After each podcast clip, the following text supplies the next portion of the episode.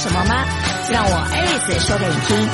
我是龙妹猫弟的 IT 创始人起飞丽莎莎，想认识更多插画家，学习更多的绘画技巧吗？每个礼拜五晚上八点，一起来收听仔仔初音，让我们这群仔仔一起出声音，让全世界听到我们的好声音。欢迎来到仔仔初音，仔仔初音，让我们这群仔仔一起出声音，让全世界听到我们的好声音。我是你的主持人 Alice，每个礼拜五给你最棒的宅达人介绍啦。那我们今天呢，邀请到的是厚朴国小的陈如玉老师。那我们先请陈如玉老师来跟我们打招呼吧。Hello，大家好，我是陈如玉老师。有说到是厚朴国小的老师哦，那想问一下老师，你是在国小里面教什么的呢？是在厚朴国小任教我们艺术人文当中的音乐老师，音乐耶，很有人文气质，难怪老师看起来就是很有气质的样子。你也很有气质，谢谢。诶，那我想问一下，老师刚刚有讲到啊，就是目前在音乐这边教，但是我有看到老师的 FB 上面哦，有说你曾经做了一个皇室的邀请函、公主的审判的游戏吗？反正就是实境游戏哦。我们把学校的场景跟故事剧本做结合，所以学生是一边玩游戏，一边了解这个歌剧作品里面的故事，这样。去好酷哦！哎，老师，你是怎么开始接触到这个用游戏来做你的教育的一些游戏化的设计呀？嗯，一开始是因为我自己本身很喜欢玩桌游，所以在二零一四年在我们候补的时候，我就加入了我们教室一个桌游社群。那在桌游社群共备的过程当中，才发现有哇，原来关于就是桌游的游戏机制啊，还有在桌游融入到教学过程当中要注意哪些事项，甚至要了解玩一款游戏之前，老师是要先进行相关的备课，然后再加以转化的话，又是另外一件事情这样。所以是从桌游这件事开始有启发，然后到后面才开始进入到我的教学过程当中，用游戏的方式带领孩子们学习。对，老师那时候也是应该是玩了很多桌游以后才开始有一些想法吧。我觉得玩桌游的好处是比较了解游戏机制跟方式，因为其实，在我们现场教学，我们不会一对一上课，嗯，我们是一对多人，所以刚好是每一组就刚好是可能六个人一组啊，或八个人一组的这样的形式。嗯去做小组的分配，在玩游戏过程当中，他也是需要。我觉得最棒的地方是孩子们可以思考跟解决，然后再来是团队的能力。因为我觉得现在这个时代孩子太滑世代了，他们。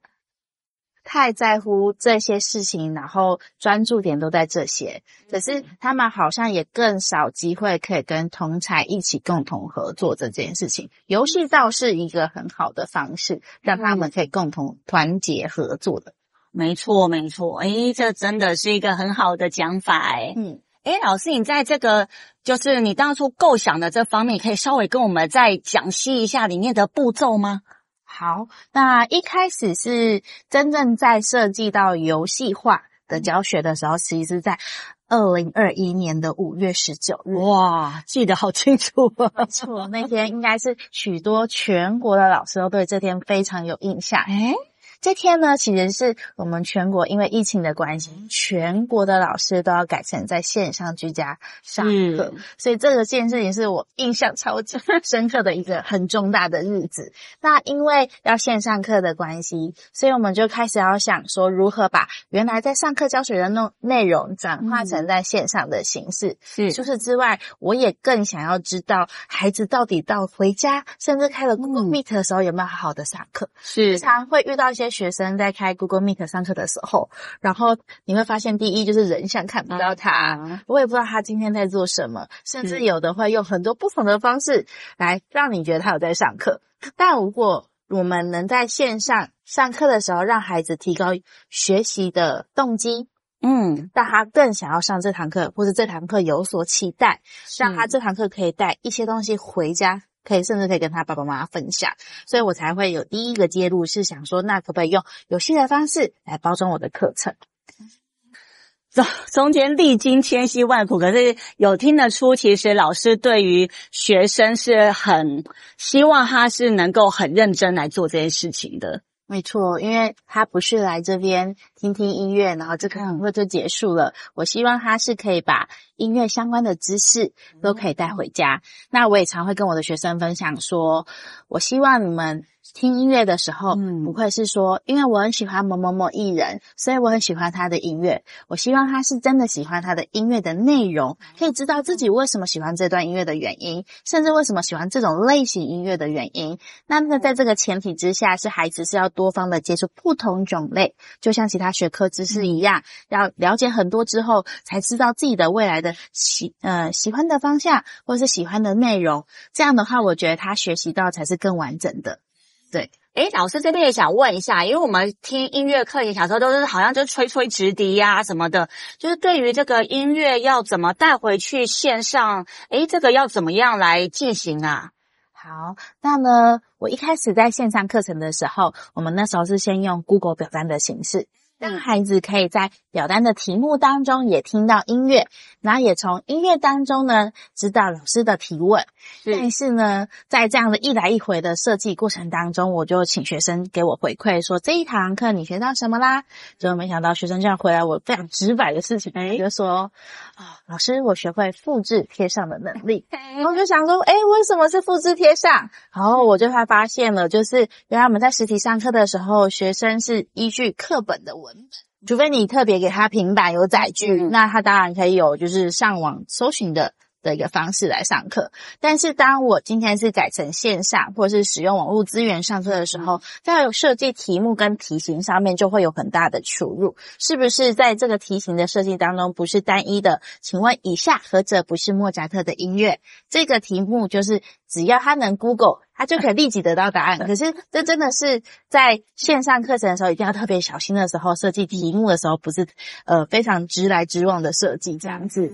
哎，会不会有同学暴力破解？譬如说，他把第一到第四个选项都分别选一遍，然后看哪一个有成功呢？也是会诶，就是，但是我觉得你肯花这些时间 做这件事情也是蛮蛮值得努力跟肯定的。但是我觉得过程当中也是一件事情，是我至少让你有一个机会可以，而不是一个句号。然后，因为我现在很累，因为我现在线上课，所以我就没有一个方向。至少给你一个机会，一次、两次、三次，默默的，我觉得孩子们可以知道这堂课是真的。希望你在家里也可以听到音乐，而且我觉得在那个时光，其实在线上课的时候，真的更需要 音乐这堂课程，因为真的放松呢，太无聊。因为每天你在重复同样的模式，然后每四十分钟开启，然后休息几分钟之后要上下一堂课。其实学生其实也是很需要音乐的方面、艺术方面的一些去让他可以有放松的机会。所以我觉得能在这堂课过程当中得到一些放松也是好的。嗯，哎，这样讲起来，我的确人生还蛮需要音乐的。而且像现在 YouTube 上都会有一些什么四十分钟听音乐 做作业的那个那个无打扰无广告的那个作业音乐啊，可见连写作业都需要音乐了。是哦，所以其实音乐是充斥在我们的生活当中的那样。是，诶，那我也想问一下，那你后来呢，开始实施了这个线上课程之后哦。哎，后续又有什么样的发展呢？因为后来又开始又慢慢又可以变回实体课了嘛。一开始在线上课的时候是以 Google 表单的方式去设定，是。那当然也有用过游戏式的，比如说呃，请他们呢在限时多少时间内啊、哦、完成这份表单，也避免了刚刚 Iris 讲到说哦，好像暴力破解。对对对对。然后再来就是在是在游戏设定当中。也会考虑到说他们在线上实施的困难在哪里去做课程设计。是。那当然，后来又迎接了第二个大魔王，就是我们有混成教学啊，这个超累的。混成教学的意思就是会有实体的学生，也会有线上的学生，然后两者同时在同一个时间下一起上课。就是思考起来，好像这个可行性是非常可以的。只是老师把 上课的画面直接直播出去，但是在实施的过程当中，你真的头很痛，是因为我们刚才讲到了，在实体上课的时候，学生依据的是以课本的文本，或是你搭配的物件，让他可以去搭配学习。可是，在线上学生使用的是网络资源哦。那我也避免了在复制贴上这个过程当中，我就思考还有什么样的可能性。那也的确就是有遇到说，学生在线上学习的时候，他们会自己自主智慧小队。哦，然后呢，一起写题目，或是由一个人写的题目之后，就把他的答案传承给下一个人。那我就觉得这又是一个变相新型的复制贴上。所以我在想说，那要怎么样让他这件事成为合理跟正当？所以呢，就运用 Google Meet 的一个属性，让线上的学生可以在线上的时候互相讨论。但这个题目的题型设计就需要进阶思考跟解决。但是呢，他们得到的是这一堂课程的 A 卷，那在实体的学生他会得到 B 卷哦。那他们的题型是同样的主题，但题目内容方向不一样，嗯，但是一样在同时时间下。二十分钟内解决，所以我不会等到你下一堂课，然后我是明天你才解决这个任务，所以他们会有时间的压力。这时候线上的学生需要更善用网络资源，而且呢，这个题型也不是一般两瞪眼说莫扎特的作品是什么，这样的话就太简单了。是，所以他们真的反而要到影片当中聆听音乐当中的一些线索。那也达到我想要他们做到的自主学习，真的去聆听音乐的部分。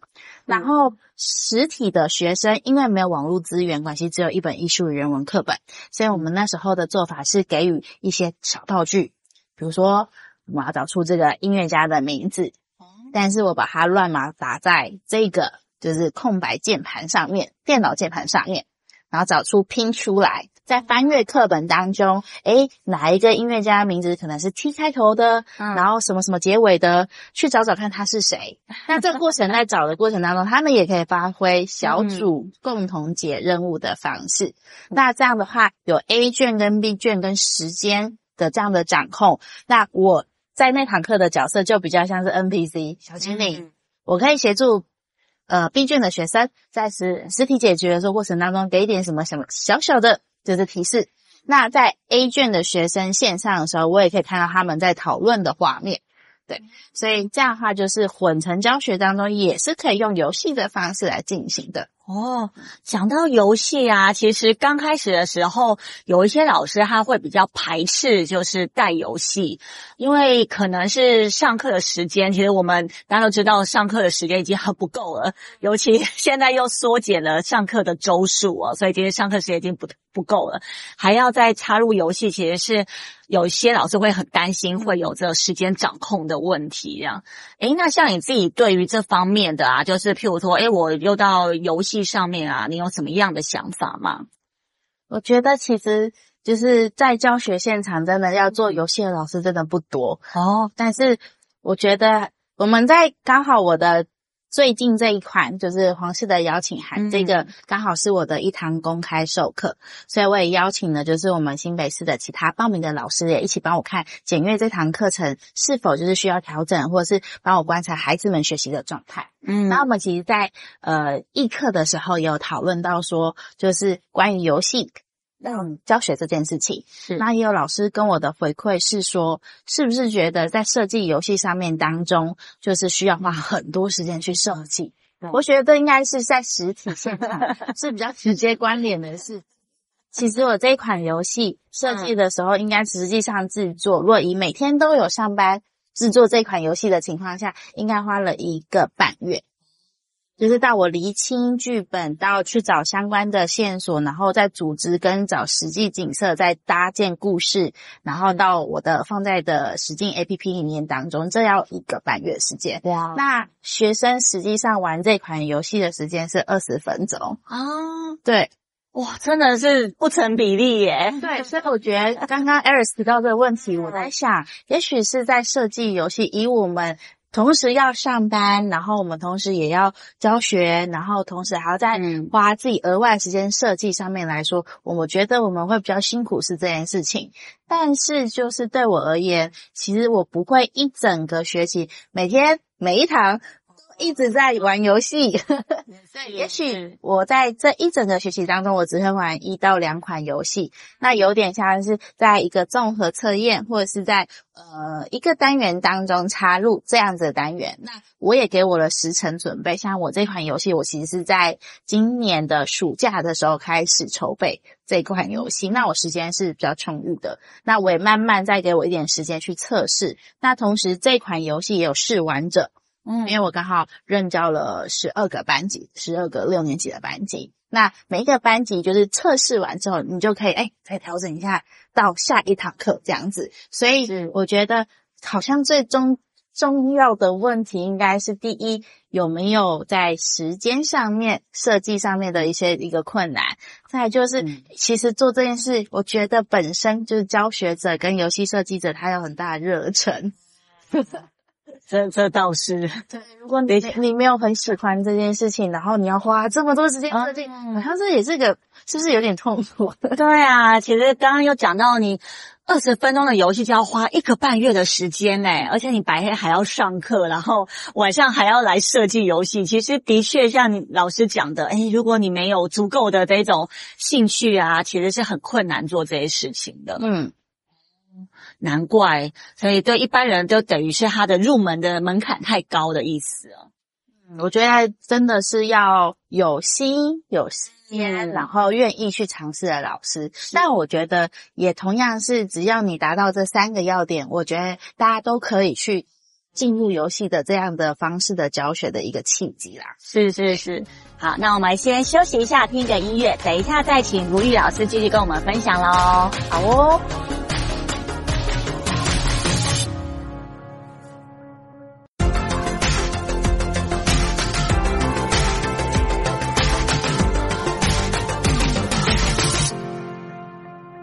大家好，欢迎回来仔仔初音啊！我是 Alice。那接下来我们邀请到的是厚朴国小的陈如玉老师，我们先请如玉老师跟我们打招呼吧。Hello，大家好，我是新北市厚朴国小的音乐老师陈如玉。刚刚如玉老师有跟我们分享到，他从最早的时候是从桌游开始，那透过桌游呢，开始了解一些游戏机制，也因为后来开始改线上的关系。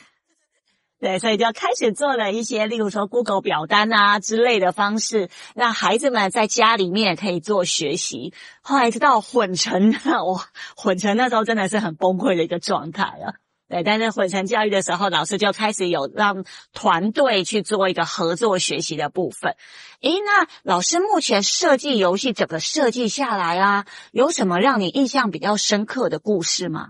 我会开始接入实境游戏这件事，也是有点。特别应该就是太常被脸书广告绑架。那天滑滑滑又开始滑，脸书跳出来，诶，二零二三年，然后现在有一个暑假有一个金蹦奖，然后我就诶，这是什么啊？好像蛮有趣的，那我就点进去看，诶，就发现它原来是一个实境游戏的 APP，叫《萌世界》，就想说没有做过这这类型的游戏，也很好奇，那它的后台运作会怎么样？我想说，可是看。这样子起来，好像一个人好像，嗯，好像没有这么勇敢。然后我就开始 艾特我的好朋友，我就说：“诶，某某某啊，啊，那你可不可以就是跟我一起？”然后大家他也是没有多想，就被我拐上车。我们就设计了一款这个游戏呢，它叫做《追查克里斯汀号》。哦，听起来超酷的。我们那时候设计这款的原因，是因为我们两个人本身都是音乐老师。我就想说，那有没有可能绑定一个实际的景点，设计一款游戏，嗯、让学生或者是参与者都可以因为这款游戏进入。我们想要去的地点？嗯、例如，我们可能想让他去国家音乐厅，嗯、我们想要让他去歌剧院。后来我们就后来选择的地点在我们的国家台中歌剧院。哦，对。那当然，这个地点的选择也会变成是后来我们出现的一个困境。这样，为什么会出现困境呢？嗯，因为呢，在开始设计这款游戏的时候，发现实境游戏最重要的是要绑住实际的景色。那我其实大家也知道，我住在北部，是，所以我当初选了台中歌剧院的时候，其实就是已经代表了我人不会一直进入歌剧院。所以我们其实那时候跟伙伴在讨论的时候，就很常是他我们没有讨论的很清楚，或者是我们不够了解。这个游戏设计的流程，变成他他去了拍了十几年场子，嗯，然后呢，等我们上了后台，都设计好了之后，结果实际上在真的玩家在测试的时候，又发现这两者都不起来，所以就变成是我们没有事先设想到有件事情叫踏查，是。就是其实应该是在设计这款游戏之前，我们要非常了解歌剧院之外，我们要到歌剧院的每一个角落，或是我有可能相关联的照片取景，不管是颜色啊，还是角度、方向，这些都要去思考到。我们有遇到我们设计的在一个关卡，是在歌剧院的空中花园。空中花园啊，听起来蛮漂亮的。对，可是就没有想到，那如果玩家在晚上的景色，白天的景色是不是一致呢？嗯、所以这个其实是在当初设计游戏的时候，我们没有想到。然后画质清晰度也是一个问题。对，呃，例如说下雨跟白天啊。对，然后你的你的你的手机那个镜头有没有擦干净？好像也是蛮重要的。是。所以其实，在设计这款游戏的时候，我们其实说老实话，两个好朋友都有点吵起来了。对，就是我说啊，就是你那时候没跟我说怎么样怎么样，或者是你想要的，或是我想要的，我们没有真正的达成共识。那每个关卡设计当中的方式又是什么？这我觉得也是很需要一致，或者是在游戏过程当中的故事剧情，我觉得这个环节很重要，应该被保留下来。可是，可能另外一位设计者他会觉得另外一个更重要，或是在这当中的平衡。所以，其实我觉得第二个困难点是，当你游戏设计者有两个以上的时候，其实如何团队达成共识，这好像也是一个很重要的点。在这款游戏的过程当中，我其实自己也在思考说，那我其实想要设计的是一款什么样的游戏？哦。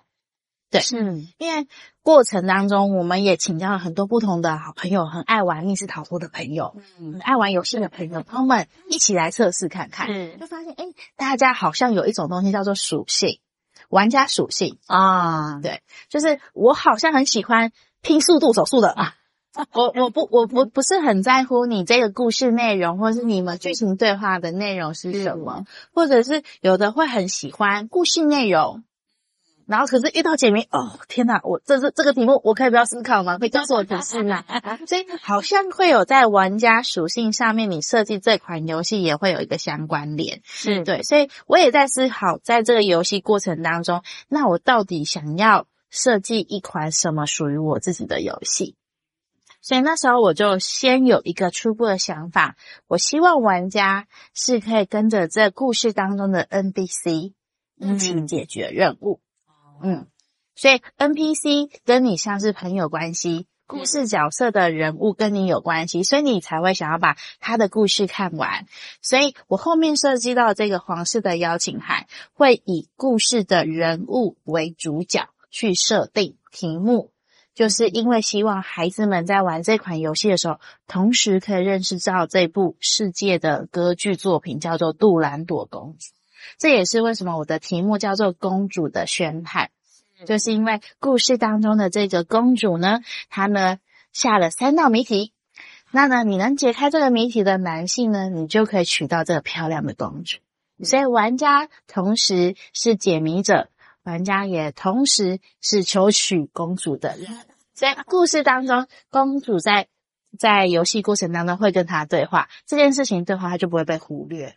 所以是比较以文本的方式去设定这款游戏，嗯，也希望学生在玩完这款游戏当中，他可以，嗯，可以更了解歌剧《杜兰朵公主》这边故事当中到底说了哪些。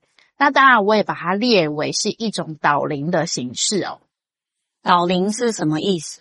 就是导游的灵魂，导游的灵魂。他也不是这么说。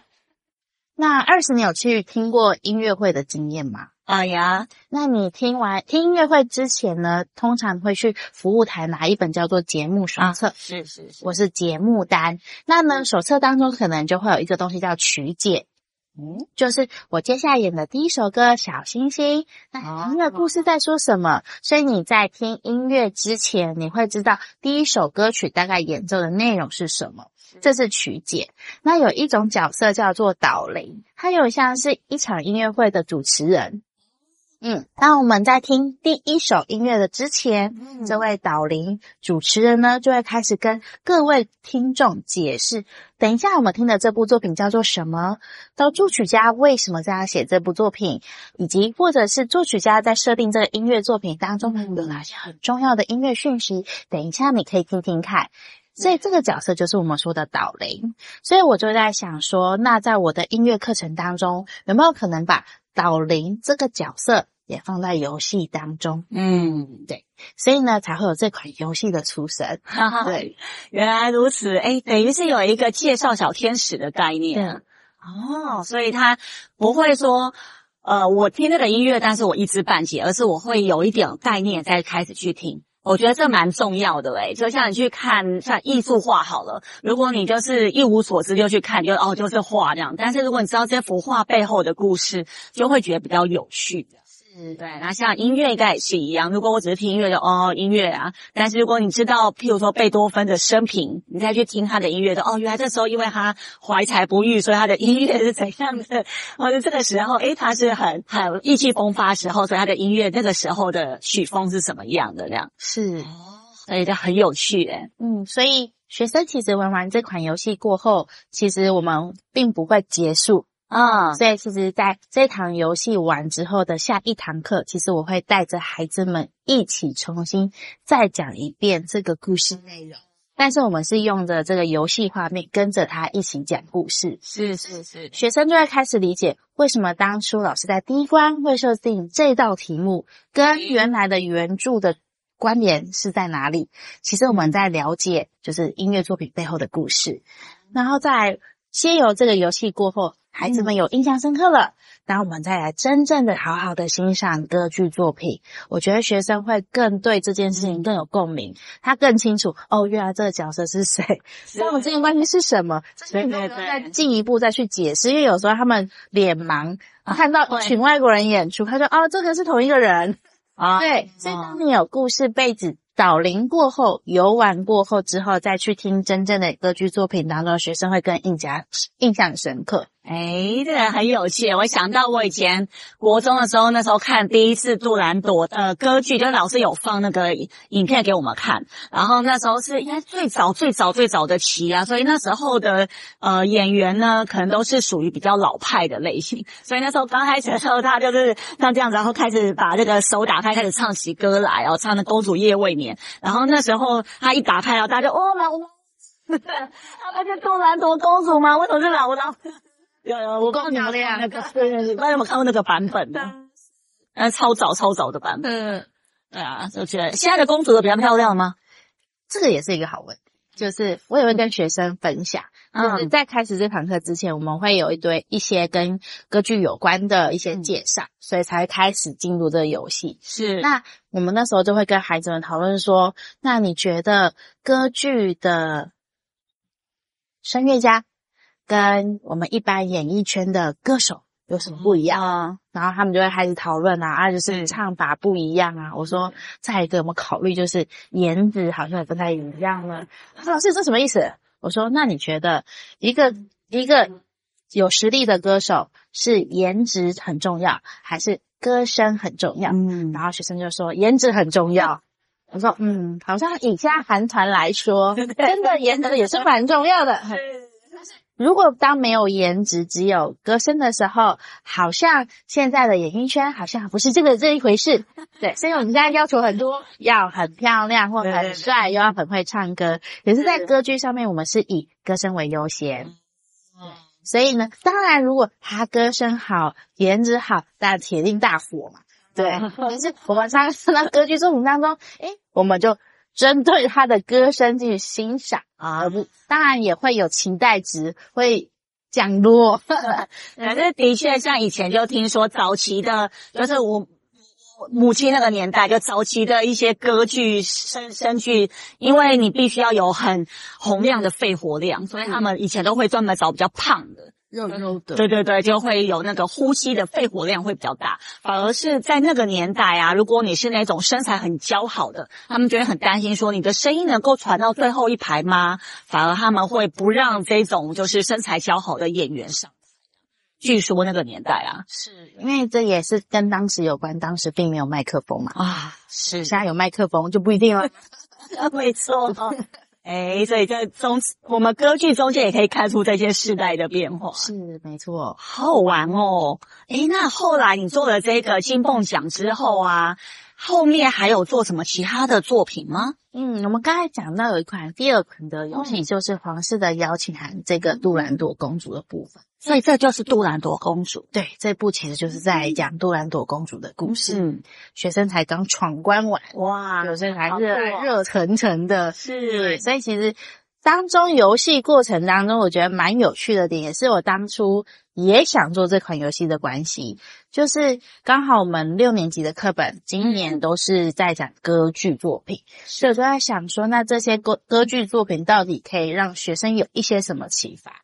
然后就选到这个彩美彩选了杜兰朵公主，故故事当中有一些角色呢是爱恨分明。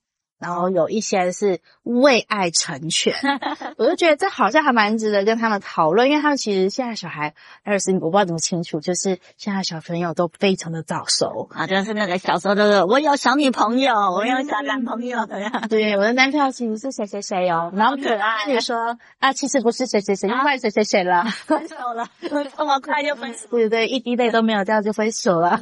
是，对，就是我觉得学生在这个时代，其实他。他们早熟的比较快，可是我觉得也同时是懵懵懂懂的，嗯，对。但如果我们能跟他说些什么，或是有让他有一个机会，是可以再了解更多的话，我觉得它是一个方式。所以我在想说，有没有可能这款游戏除了了解故事之外，也同时是可以让学生做一个对于爱情的想象，或是对于爱情的情感要怎么去辨认。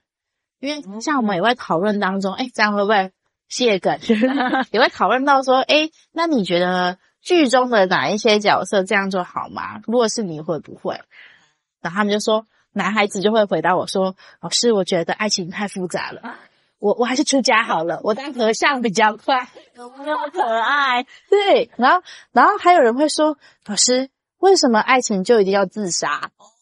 那我觉得这个问题也蛮好的，就是在剧情当中，我们好像以前想的古典美，总会觉得是说，哇，这是太太绚丽的爱情吧，太浪漫了，这算太浪漫。但是现在想想事实，好像的确是蛮恐怖的。嗯，对，所以我觉得这件事情，如果借由这样的方式跟孩子们讨论，也是一个还蛮好的方法。这样哦，好，那我们现在因为时间关系，先听个音乐，进个广告。那等一下呢，大家也可以顺便思考一下自己的爱情观。那我们再等一下，请如玉老师继续跟我们分享喽。好。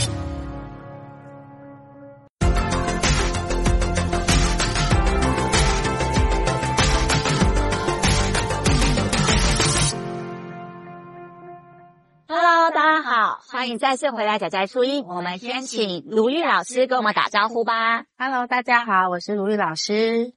好，啦，卢玉老师是厚朴国小的卢玉老师啊。是。哎，那刚刚老师有在讲到说，哎，他其实在设计游戏的时候啊，可能有很多是没有想到，就前面规划中没有想到的，造成后面出了一些问题。其实像我自己的话，就会很好奇说，哎，到底是有什么样的问题呢？好，当初我们在设计这个克里斯汀号的时候，嗯、我们设定在台中的歌剧院，嗯，然后我们就很想把一个场景设计在它的空中花园，嗯，然后我们那时候就设定了一个 AR 的点在空中花园的花花朵椅子。但是当时就没有想到，其实这是一个户外的场地，是，所以呢，其实会有白天的景色跟晚上的景色，甚至晚上的时候还有因为灯光的不同角度呈呈现那个光线的折射的不同，所以会变成是当如果玩家是进入到晚上的时候进入到这个点要开启 AR，可能很容易是失败的。所以其实当初就没有想到一些点，其实是以不变的事物去做实境的这个角色的，呃，对不起，实境地点的 AR 为主这件事情。那这边补充说明一下，那刚刚老师有讲到为什么会失败呢？因为其实大部分的现在的大部分 AR 的软体，它是用颜色去做辨识的。例如说，诶，我的这一张照片呢，我的最左边的这个点是什么颜色？然后到这个每一个点的 pixel 的颜色，然后到最右边的颜色，它会去对应的每一个点的颜色。所以，如果譬如说你是白天的灯光啊，晚上的灯光啊，甚至是黄色的灯光啊，绿色的灯光，红色灯光，可能都会造成它的像。素颜色就会发生变化的，所以就会像刚刚老师讲到的，诶，就会有这种辨识的时候不成功的问题。诶，那这个当初在设计的时候没有想到，是因为以前可能在学校做游戏的时候都主要是白天为主吗？嗯，当然在设计游戏当中，我们当然因为在学校教学，所以我们没有在夜晚玩游戏的经验，所以我们都是在白天的方式去做设定。但是因为就没有想到说，其实歌剧院如果我们让民众去玩的时候，有的人可是下班。经过的时候进去，那可能夜晚的景色的样子会完全的不太一样。然后有时候晚上又更漂亮，有更多不同的灯光效果。所以现在这样设定完之后，就会发现，其实，在实境游戏当中，真的比一般的游戏要再多注意一些呃事项。那也因为这件事情，我们就开始想想，实际游戏还有什么样的可能嘛？那就后来发现，还有一个实际游戏，还有一个是他希望他的定点 GPS。对，所以像我们那时候，其实在设计歌剧院这款游戏的时候，就很难在 GPS 的定位当中，因为我们的定位都在一模一样的地方。对，就是全部大家 都是在那个室内嘛，它室内又不可能分布很远啊。对对对对对，所以我才想说，哦，原来也是因为这样的关系，我们一般在玩实境游戏都叫我们走，一直走，一直走，走好久好久。原来是它是因为这样的原因，所以我觉得。也蛮好的，是因为借由设计的这一款游戏，因为这个比赛要设计，嗯，那我也才更加了解实境游戏有很多跟一般游戏不同的地方，跟要注意的一些一些美美嘎嘎这样子。诶，那刚刚有讲到说，可能甚至因为制作这款游戏，就跟伙伴们就会有一些不同的想法的一些争执哦。那也想冒昧问一下，诶，老师设计完了以后，你有什么样的，就是如果有劝诫其他人要做这种团队合作的时候，有什么要注意到的事项呢？我觉得要先有第一件事情，就是在这一款游戏设计的过程当中，一定要有个 leader 哦。就是这个 leader 要同时能将大家的意见统整，并能就是和谐的方式让大家可以可以迅速有个共识。然后再就是这个 leader 可能要像我刚才讲的，不是像我们这些小白，就是我们第一次 设计实境游戏，然后就参赛这样子。我我们其实要对实境游戏的后台可能有进一步的认识。在设计上面的话，我们其实也会遇到说，呃，像我的朋友就会想说，哦、我想要那个 AR 可以转啊，还可以怎么样怎么样。我说，哦，这 sorry，我真的是只能拍一张照片上传上去。我们的、嗯、我们的程度到底在哪里？我觉得这也是伙伴跟伙伴之间要先了解彼此的状态，然后再就是时间的分配。嗯，就是有的。会很随性啊，就是我我有我有空我再来。可是可能在当时的状态来说，就是我们的状态是有时间限制，因为我们要比赛，那有比赛截止日期，嗯，那我要在什么样的时间内完成到什么样的程度，这也是可能要注意的。然后再来就是我觉得要有一个蛮明确的共识，像我这次设计的，我就会觉得我是要以解任务为主呢。还是我是希望这款游戏是让大家大众可以去接触音乐为主，嗯，到底是哪一个取向？我觉得也是小组之间要先沟通好的事情。嗯，所以其实光是这个游戏制作的前置还没有到开始做，就是前置这个企划部分，彼彼此之间要有共识，就已经是一件很重要、很困难的事情了。嗯，我觉得大家都要非常有耐心。跟包容心，就是呃，大家怎么样达成一个共识，这是一个很重要的一个课题。嗯，诶，那刚刚后来有讲到第二款，就是你的这个皇室的邀请函这一款，应该在这方面的问题就会比较减少了吧？嗯，因为这款游戏其实真正执行者跟想的人从头到尾只有我一个。哦哦，原来如此。就是因为当初我想做这款游戏的情况下，是很难跟我一起共备的。因为我要实施的对象是我学校的学生，是，对不对？其实不是像我们当初是设计给歌剧院，任何来参访歌剧院的人，只要有这个库的就可以来一起玩。所以其实对象不同。所以我也比较了解我的任教的这些班级的学生程度在哪里，然后学校环境等等。所以这一款游戏也是以我个人的取向，我在这一堂课当中的教学目标，我想教给学生什么样的内容，课程包含哪一些，在以及我想要进行的导龄的课程到哪一个地步，接续后面的课程我要上的一些重点跟发展。这是我需要事前设计的。那有了这些概念之后，才会形成这款游戏的雏形。对，所以其实等于是这是一个你从头到尾都亲自去规划的一个游戏。难怪你说会花到一个半月的时间哦。真的是很严谨哦，因为只有一个人嘛，所以你要先知道。哦、第一，我觉得是我一定要对歌剧这部作品要非常的熟悉。是对，我不知道哦，就这样，OK。今天的每一个关卡，我要用到哪一些是跟音乐元素有关系的？是，我要先了解。然后再来就是收集完资料之后，嗯，我能不能有美编的能力？对，设计一款游戏总是有画面，真的。因为那些美编其实也都需要花时间。是是是，AI 还是很厉害的，但是总之还是要花点时间。然后再就是我要取景，因为是实境游戏，所以当初就是想了一下，嗯、虽然是很快就找到几个景，但是也是要有测试。对，然后再来就是设计这款游戏完之后，因为当时我就不知道是哪根筋被打到。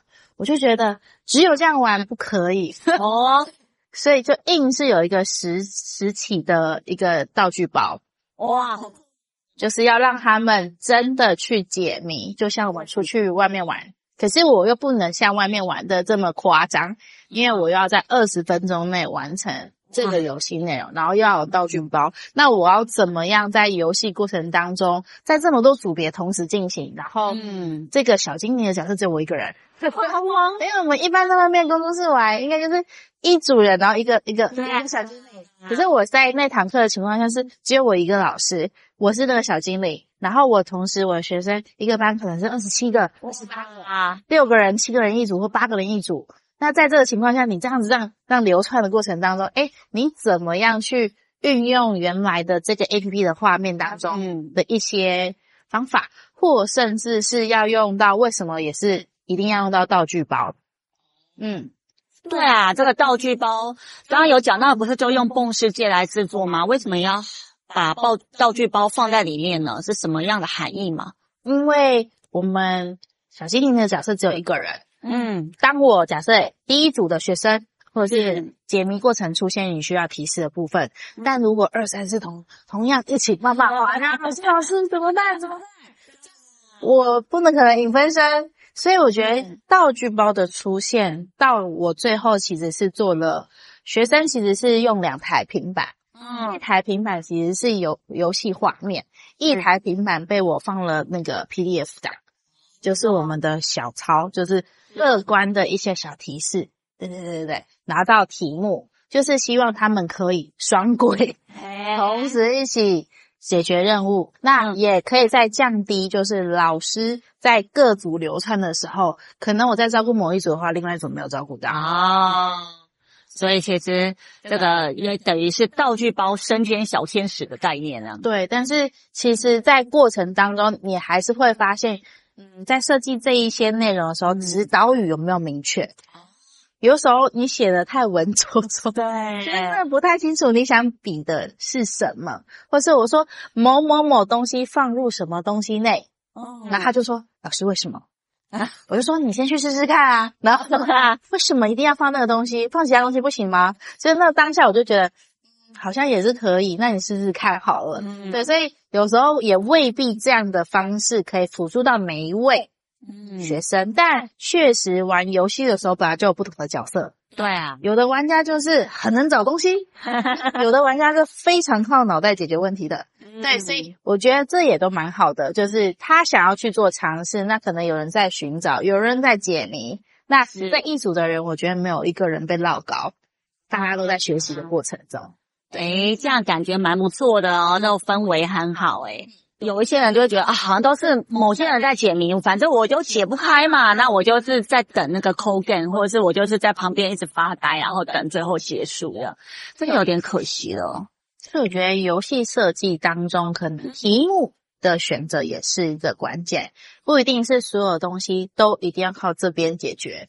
有些题目像是有实体道具包，我们那时候就是有学生，他真的很不能解题，可是他很认真的拿着他的笔，然后去扫射说，哎，哪边可能会有一些线索，或者是有的人就是拿着他的平板去开启他的 AR 相机，到底哪边会照出来？